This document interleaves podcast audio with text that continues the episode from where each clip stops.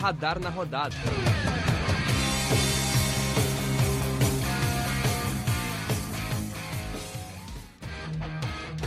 Bom dia, boa tarde, boa noite. Eu sou o Lucas Sena e estarei aqui apresentando o Radar na rodada número 33 para falar de muito futebol gaúcho e brasileiro nessa semana. Junto comigo tá aí o Alexandre. Salve, gurizada, tudo certo? É, vamos falar bastante sobre a rodada do Brasileirão Série A, Série B e Série C. E tudo sobre o futebol aqui do Rio Grande do Sul e tudo que está acontecendo aí no nosso Brasilzão. Junto comigo e com o Alexandre também tá o João Gabriel para comentar muito sobre futebol. Opa, opa, salve Lucas, salve Alexandre, vamos falar aí. Rodada difícil para alguns gaúchos, pior para outros, enfim, difícil para todo mundo, né, para variar. Difícil para todo mundo. E já começando esse radar na rodada de número 33, a gente começa pelo pior gaúcho colocado na tabela do Campeonato Brasileiro Série A. O Grêmio saiu mais uma vez derrotado. Dessa vez foi a Goiânia e perdeu para o Atlético Goianiense, Alexandre. Derrota que afunda cada vez mais o Grêmio na zona de rebaixamento. É, cada vez mais. A cada semana que passa a gente vem aqui falar das possíveis soluções para o Grêmio, dos possíveis é, erros do time, o que poderia ser mudado, o que não poderia. Mas o que acontece é que o Grêmio não faz a parte dele e, de novo, contra o Atlético Goianiense não fez a parte. Agora tem uma sequência de jogos muito perigosa com o Palmeiras e depois um Grenal. É, então a situação vai ficando cada vez mais complicada para o time tricolor, que está em 19 na competição. João, 2 a 0 para o Atlético Goianiense, um Grêmio afoito em campo, que saiu com diversos jogadores com cartões, e inclusive o Paulo Miranda expulso, o técnico Wagner Mancini criticado por substituições mal feitas. É o relato de uma crise completa? É. Bom, há quem diga que o cenário do Grêmio é o cenário de time que vai cair, né? Porque a gente já sabe como é que é. Começa a vir crise, parece que não vai cair, e aí o time perde, não consegue engatar uma sequência. E e é o que parece, né? Parece que vai se criando uma crise completa. O Mancini acaba de chegar, mas parecia que ele ia mudar o Grêmio totalmente depois daquele jogo incrível contra o Juventude, em que o Grêmio fez 3 a 0 rápido, conseguiu amassar o jogo inteiro. E só que agora era uma parada mais embaixo, né? O Atlético Goianiense vindo embalado de uma vitória contra o líder Atlético Mineiro. É, e não tinha muito o que fazer. O, o, Atlético fez os jogos dele certinho. O Grêmio até que tentou, é, principalmente no segundo tempo, até o pênalti do, do Paulo Miranda, o, atleta, o Grêmio pressionou bastante, mas não conseguia fazer a bola entrar. E aí no, no pênalti ficou com a menos, mesmo com a menos ainda tentou um pouco fazer pressão. E o pior, é, pro confronto contra o Palmeiras, que ocorre não agora contra o confronto contra. Aliás, é sim, agora contra o Palmeiras, no domingo, dia 31 de outubro, o Grêmio tem vários jogadores pendurados é, em função da diversa quantidade de cartões amarelos que o time levou. Foram, bom, muitos, né? O caso acho que mais marcante, além do Paulo Miranda que foi expulso, é o do Luiz Fernando, que entrou e levou o, o terceiro cartão amarelo com dois minutos de jogo e também foi suspenso. Miguel Borja também suspenso. Enfim, a situação vai ficando dramática e a sequência é ainda pior. É, a sequência do Grêmio é assustadora. Daqui para frente, o Grêmio encara Palmeiras, Atlético Mineiro e depois tem o clássico Grenal. Agora, se tratando de Grêmio e Palmeiras, o Palmeiras que após uma péssima fase no final do mês de setembro, início do mês de outubro. Voltou bem uh, para outubro, ganhou do Inter, ganhou do Ceará, ganhou do Sport, já tem três vitórias consecutivas nessa sequência. Vai domingo encarar um Grêmio muito desfalcado. Palmeiras, claro, favorito, né, Alexandre? Favorito até pelo momento, Palmeiras precisando ganhar para se afirmar ali pelo G4, já está no G6. E vai ser um jogo muito complicado para a equipe do Grêmio que precisa de uma decisão rápida e, e logo. É uma partida muito complicada, um adversário muito difícil que é o Palmeiras. O Palmeiras numa situação completamente diferente, é, com o time já bem estruturado e com as opções de jogo já certas contra a equipe do Grêmio. Então, espero que o Grêmio é, faça uma partida boa contra o Palmeiras, porém a gente sabe que a equipe é, de São Paulo é muito superior à equipe do Grêmio hoje em dia. João, Palmeiras vice-líder do Campeonato Brasileiro, apesar de não ter um futebol tão bom assim demonstrado, ainda assim muito superior ao Grêmio, vice-lanterna, que vai ter que muito provavelmente vai ter que se assegurar nos não resultados positivos dos times que estão acima dele, né? Pois é, como você comentou, o Palmeiras vinha de oito jogos sem vitória e de uma hora para outra parece que o time se acertou, né? É, inclusive, era comentado que o, o Palmeiras podia estar tá focando já na Libertadores, já teria desistido do Campeonato Brasileiro, até porque a gente sabe que a chance de título do Palmeiras é quase inexistente, o Atlético está com uma mão e meia na taça já, mas agora que eles conseguiram é, enganchar essa sequência, é, não se sabe, porque o Palmeiras ainda é um time inconstante, ainda não tem um bom futebol, é um time que joga reativo, né? Um time que espera o adversário. Então, é, acho que dá pro Grêmio conseguir conquistar pelo menos um pontinho, levando em conta que o jogo é na arena do Grêmio. É, jogar em casa é sempre uma vantagem, o Palmeiras nem sempre consegue jogar fora de casa. Então vai ser um jogo curioso. Acho que esse vai ser um dos jogos que vai definir se o Grêmio consegue ou não a permanência. Para mim, esse jogo contra o Palmeiras e o jogo já o Grenal, que é na rodada seguinte, acho que vão ser os dois jogos decisivos. Com certeza, concordo contigo, João Palmeiras, que apesar de vice-líder não apresenta futebol espetacular, e então se torna um adversário que não digamos acessível, mas mais fácil do que seria um vice-líder de um campeonato brasileiro. Mas agora sim, passando para o lado vermelho de Porto Alegre e do estado do Rio Grande do Sul, o Internacional recebeu o Corinthians no Beira-Rio, abriu o placar logo no começo, tomou a virada e no, já nos acréscimos, com um belo gol do Gustavo Maia, conseguiu buscar o um empate. Devido às circunstâncias, o empate saiu bem para o Colorado após levar a virada, né, Alexandre? Saiu de bom tamanho, porém eu acho que ainda falta um pouco de ambição para a equipe do Inter. É a segunda partida seguida que empata em casa. É, o primeiro jogo contra o Bragantino acabou levando a virada ali nos 94 minutos, faltando um minuto para acabar a partida. Nesse acabou empatando aos 90 e poucos minutos, logo que estava acabando a partida. Acho que a equipe do Inter fez um bom começo de jogo, começou bem, o gol que acabou sendo controverso ali, se era do Lindoso, se era do Edenilson, depois confirmaram que foi do Rodrigo Lindoso. Acabou levando a virada em um pênalti é, marcado em que o Fábio Santos converteu e depois no final Gustavo Maia fez um golaço, um belo gol de fora da área. É, eu queria dar destaque a esse menino Gustavo Maia que tem que ter mais oportunidades no time do Inter. É um menino que já se apresentou ser diferente dos demais jogadores que tem ali.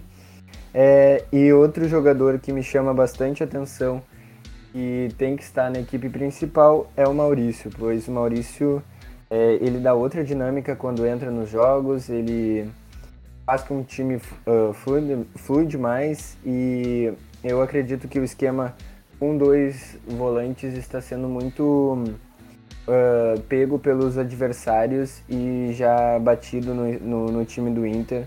Aquele esquema que deu certo contra o Flamengo e o Aguirre está mantendo desde então. Incrível como parece que a zica dos gols nos últimos minutos vai sendo passada, né? Na semana passada, o Bragantino tinha aberto 2 a 0 diante do Ceará, levou dois gols após os 45 do segundo tempo. Foi ao Beira-Rio enfrentar o Internacional, perdia por 1 a 0 e marcou um gol após os 45 do segundo tempo. E ontem o Internacional se beneficiou da zica e empatou o jogo no Beira-Rio também após os 45 do segundo tempo. Vai passando de mão em mão, quem sabe o próximo agora é o Corinthians. Mas só uma curiosidadezinha passando já a, pro João Gabriel. O Inter que empata em 2 a 2 fica estacado ali no, na ponta do G6, empatado com o próprio Corinthians. Poderia ter se distanciado, também poderia ter deixado o Corinthians passar, mas fica estacionado em sexto lugar, ainda brigando por essa vaga direta para Libertadores, João. É, algumas curiosidades, né? Primeiro que se passar pro Corinthians vai ser um jogo difícil pro corintiano no dia 1 de novembro, dia em que no estado de São Paulo é, a, os estádios terão 100% de público liberado, tanto que o Corinthians adiou esse jogo para segunda-feira, exatamente para conseguir jogar com 100% da sua torcida na Arena Corinthians. É, outro fato curioso é que o Inter não consegue ganhar do Corinthians de jeito nenhum, né? Impressionante. E, e os empates estão crescendo. Foi o 0 a 0 na decisão do Campeonato Brasileiro de 2020. Foi 1 a 1 no primeiro turno e agora 2 a 2 no segundo turno. É, é um jogo que teve uma batalha tática muito interessante, né? O Inter saiu ganhando, é, o Silvinho fez algumas alterações na, na formação tática do Corinthians no segundo tempo e também fez algumas alterações duvidosas o Inter conseguiu crescer no jogo, conseguiu o empate no final. É um resultado que não é bom para nenhum dos dois, porque os dois ficam empatados em pontos, empatados nos critérios de desempate. O Inter fica na frente porque tem três gols a mais de saldo, mas faltando 10 rodadas para acabar, eles estão praticamente eles estão empatados, né? É, e pode ser sim um, um jogo que poderia decidir mais pra frente, claro, uma vaga na Libertadores, já que eles são o sexto e sétimo colocados no momento. Creio que nenhum dos dois vai conseguir chegar no top 5, é, que são, claro, o Atlético, que provavelmente vai ser o campeão, Palmeiras, Fortaleza, Flamengo e Bragantino, que já estão um pouco à frente. Mas talvez essa seja a briga dos times que vão ficar ali na sexta posição, a última vaga para Libertadores. Agora, passando do jogo do Colorado contra o Corinthians, o Internacional vai a São Paulo encarar o São Paulo de técnico novo, né? O Rogério Ceni vai fazer apenas a sua terceira partida no comando técnico do São Paulo, venceu uma, perdeu outra e acredito que o Inter vai como favorito para São Paulo, Lu Alexandre. Um São Paulo que ainda briga contra a zona de rebaixamento e um Inter que está brigando nas cabeças. Acredito que o Inter é favorito, né? É, favorito eu não diria, porque o jogo contra o São Paulo é muito complicado, sempre. É, historicamente, o Inter tem um bom uh, retrospecto contra a equipe paulista, mas eu acredito que seja um jogo difícil, truncado, até pelo momento que o São Paulo está vivendo, como tu disse. Mas o Inter é um pouquinho melhor que o time do São Paulo hoje, é, tem um pouco mais de chances de ganhar nesse jogo. E eu acho que o Inter vai fazer uma boa partida e, e vai sair de lá com os três pontos. João, a sequência do Inter agora Após o São Paulo tem Grenal e depois o Juventude, uma sequência aqui mesmo no Rio Grande do Sul, sem viagens muito longas. Isso pode ser bom pro Internacional nesse final de Campeonato Brasileiro, lutando pela vaga no G4? É, a gente vê que o depois de voltar pro Rio Grande do Sul, o Inter só sai da região sul no dia 17 de novembro, que vai até Cuiabá enfrentar o Dourado.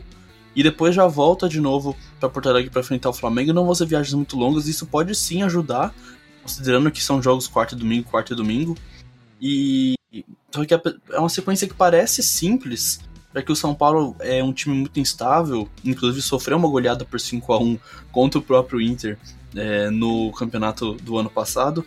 Depois o Grenal, que, bom, o Grenal é sempre o Grenal, a gente não pode prever muito bem, e o jogo contra o Juventude também não vai ser fácil, primeiro porque é numa quarta-feira no Alfredo Jacone e jogar no Alfredo Jacone quando não é um sábado da tarde é bem complicado, né? Esses horários alternativos do Campeonato Brasileiro. Então, é uma sequência que o, o Inter deve, é, assim, tem o dever de pontuar bem e conseguir se estabelecer na briga pela Libertadores, mas não vai ser fácil não, viu?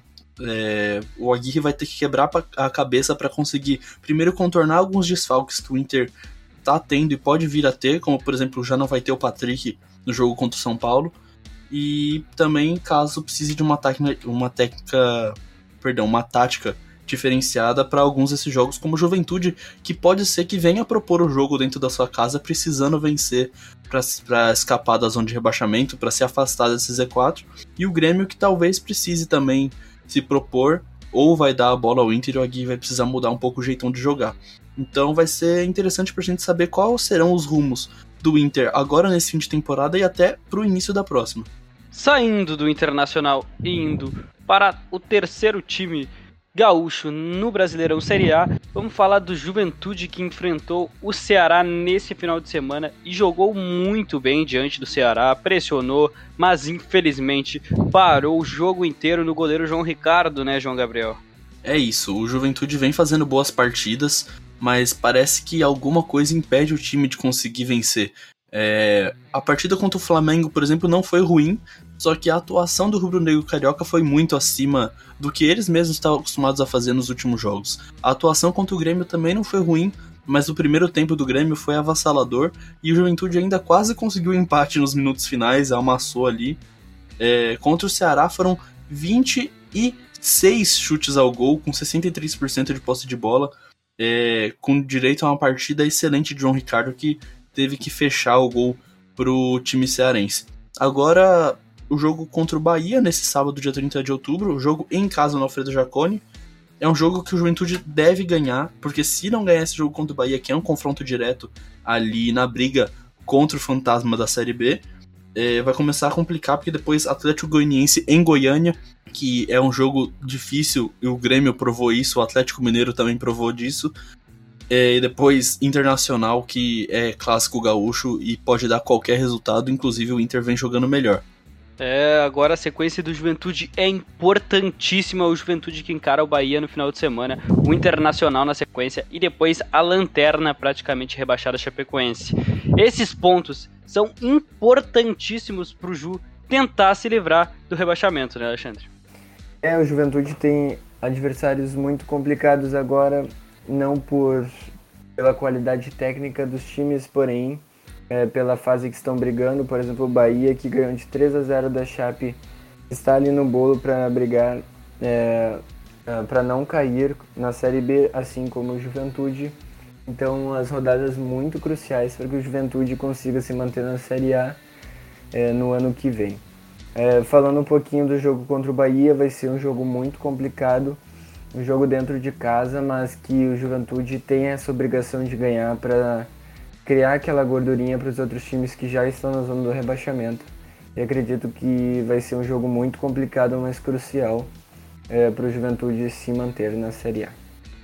É, com certeza daqui para frente só jogo importante para os jaconeiros. E agora, passando para a Série B, vamos falar um pouquinho do nosso Brasil de Pelotas praticamente rebaixado, com apenas 20 pontos em 31 jogos disputados. O Brasil, mais uma vez, saiu derrotado na semana, dessa vez tomou 4 a 0 para o Vitória no Barradão. E agora enfrentará o Náutico no meio da semana não tem muito mais o que esperar do Brasil de Pelotas, né, João? É, exatamente. O Brasil de Pelotas tem uma rodada dupla, né? Porque joga quinta-feira contra o Náutico em casa e depois permanece em casa na terça-feira, dia 2 de novembro, para jogar contra o Havaí. Mas a situação é dramática. São 15 pontos de diferença para o Brusque, o primeiro time fora do Z4, faltando 7 rodadas, ou seja, 21 pontos a serem disputados é praticamente impossível, 99% de chance de rebaixamento, de acordo com os matemáticos e o pessoal da probabilidade do futebol. A gente sabe que futebol não tem muito disso, é sempre imprevisível, mas é, não tem o que falar. O Brasil de Pelotas está a 11 pontos do Confiança, que é o 19, e conseguiu apanhar, tomou um 4 a 0 do Vitória, que também está na zona de rebaixamento. Então, realmente, é, não tem esperança, é uma crise total no time. É, eu acho que nem os próprios jogadores já não querem muito, porque eles sabem que não vai adiantar correr. É, a maioria com salários atrasados. A situação do Brasil de Pelotas é desesperadora, de verdade. E resta saber se o time vai conseguir se reestruturar para pelo menos tentar voltar no ano que vem. É, o Brasil de Pelotas na Série B desde 2016, cinco anos aí, mas agora não dá mais, né, Alexandre? Não dá, não dá. Como a gente estava falando semanas atrás, já até meses atrás. É, o negócio do, do Brasil de Pelotas já é pensar no próximo ano, já é pensar na próxima temporada, no que é capaz de fazer. Infelizmente já está praticamente rebaixado no campeonato da Série B e acredito que tenha que uh, lutar para se manter aí entre a Série C e a Série B é, conseguindo esses acessos que o Brasil de Pelotas conseguiu nos últimos anos e cresceu tanto dentro do futebol gaúcho e nacional. Agora, descendo mais um degrau nas divisões nacionais, a gente Brasil Série C, onde a gente ainda tem o Ipiranga lutando por uma vaga no Brasileirão Série B do ano que vem. A situação tá ficando complicada, mas ainda tem aquele pingo de esperança, né, João Gabriel? Pois é, como são só quatro times no grupo, é, para quem não conhece o regulamento da Série C, primeiro há uma fase de grupos com 20 times, em grupo A, que é o grupo do Norte, e o grupo B, que é o grupo do Sul. É, os quatro melhores desse grupo avançam para a segunda fase, onde são divididos, bom, onde há dois quadrangulares, né? Dois grupos, e esses times são divididos aí, já não tem a divisão regional. E aí os dois times melhores de cada grupo é, sobem para a Série B e o primeiro de cada grupo vai disputar a final. O Ipiranga se encontra nesse momento na lanterna do grupo D, é, com dois pontos, quatro atrás do Novo Horizontino, que é o segundo colocado. É uma situação bem difícil, mas tem confronto direto do Ipiranga contra o Novo, Novo Horizontino em Erechim, inclusive. É, então, O Ipiranga tem a obrigação de ganhar esse jogo. Claro que o empate já dá a vaga para o Novo Horizontino, o Ipiranga já fica eliminado. Então, realmente, situação muito difícil depois de um time que fez uma campanha incrível na primeira, na primeira fase da Série C, time que chegou até a melhor campanha do Brasil é, nas quatro divisões. Caiu um pouco, é verdade, mas já estava classificado, começou a pensar até em posicionamento para o grupo. E agora, mais um final triste para o Ipiranga de Erechim, que ano passado já quase subiu e também não conseguiu, e agora vai morrer na praia de novo, pelo que parece, né? É, o Ipiranga já vem batendo na trave há alguns anos na Série C. Time que luta nas cabeças, mas que antes no mata-mata, agora nos... fica a pontos, a detalhes da classificação. É de fato triste para um time que está tanto tempo batendo na trave. Lembra muito até mesmo o Fortaleza nos últimos anos, que ficou batendo na trave, batendo na trave, batendo na trave, até que uma vez foi. A gente fica na torcida para que o Ipiranga consiga vencer os dois jogos e ainda torcer por esses resultados paralelos para vol voltar não, né? Se classificar para a Série B do Campeonato Brasileiro. Agora, se tratando da seleção brasileira de futebol feminino, o Brasil encarou a Austrália novamente, de, depois da partida da primeira partida que foi 3 a 1 para as australianas. O Brasil conseguiu um resultado melhor que no primeiro jogo, mas ainda não tão bom, ainda contra uma Austrália que é uma forte seleção do futebol feminino. O Brasil empatou em 2 a 2 com as australianas após ter saído perdendo pelo placar de 2 a 0, uma boa relação para a seleção da Pia. Agora, voltando ao futebol nacional, a gente vai de Brasileirão Sub-20 com o João passando os resultados e as semifinais pra gente.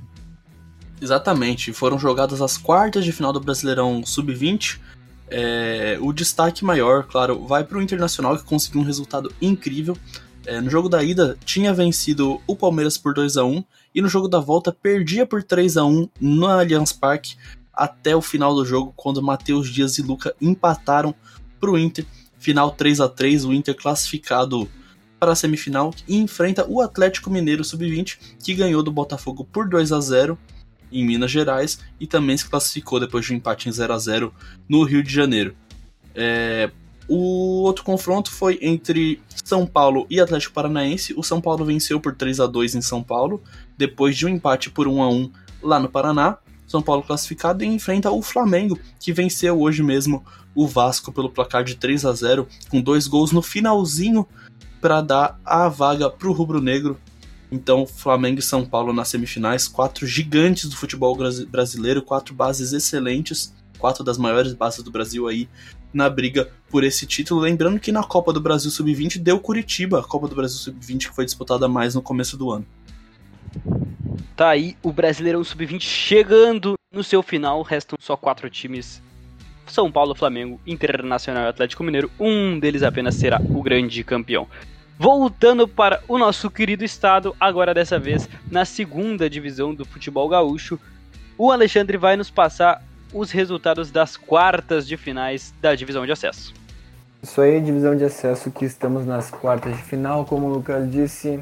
É, nos primeiros jogos nós tivemos Lajadense ganhando de 2 a 0 do Cruzeiro de Porto Alegre, Brasil de Farroupilha ganhando de 1 a 0 do Guarani, Avenida e Veranópolis empatando em 0 a 0 e União Frederiquense ganhando de 2 a 0 do São Paulo.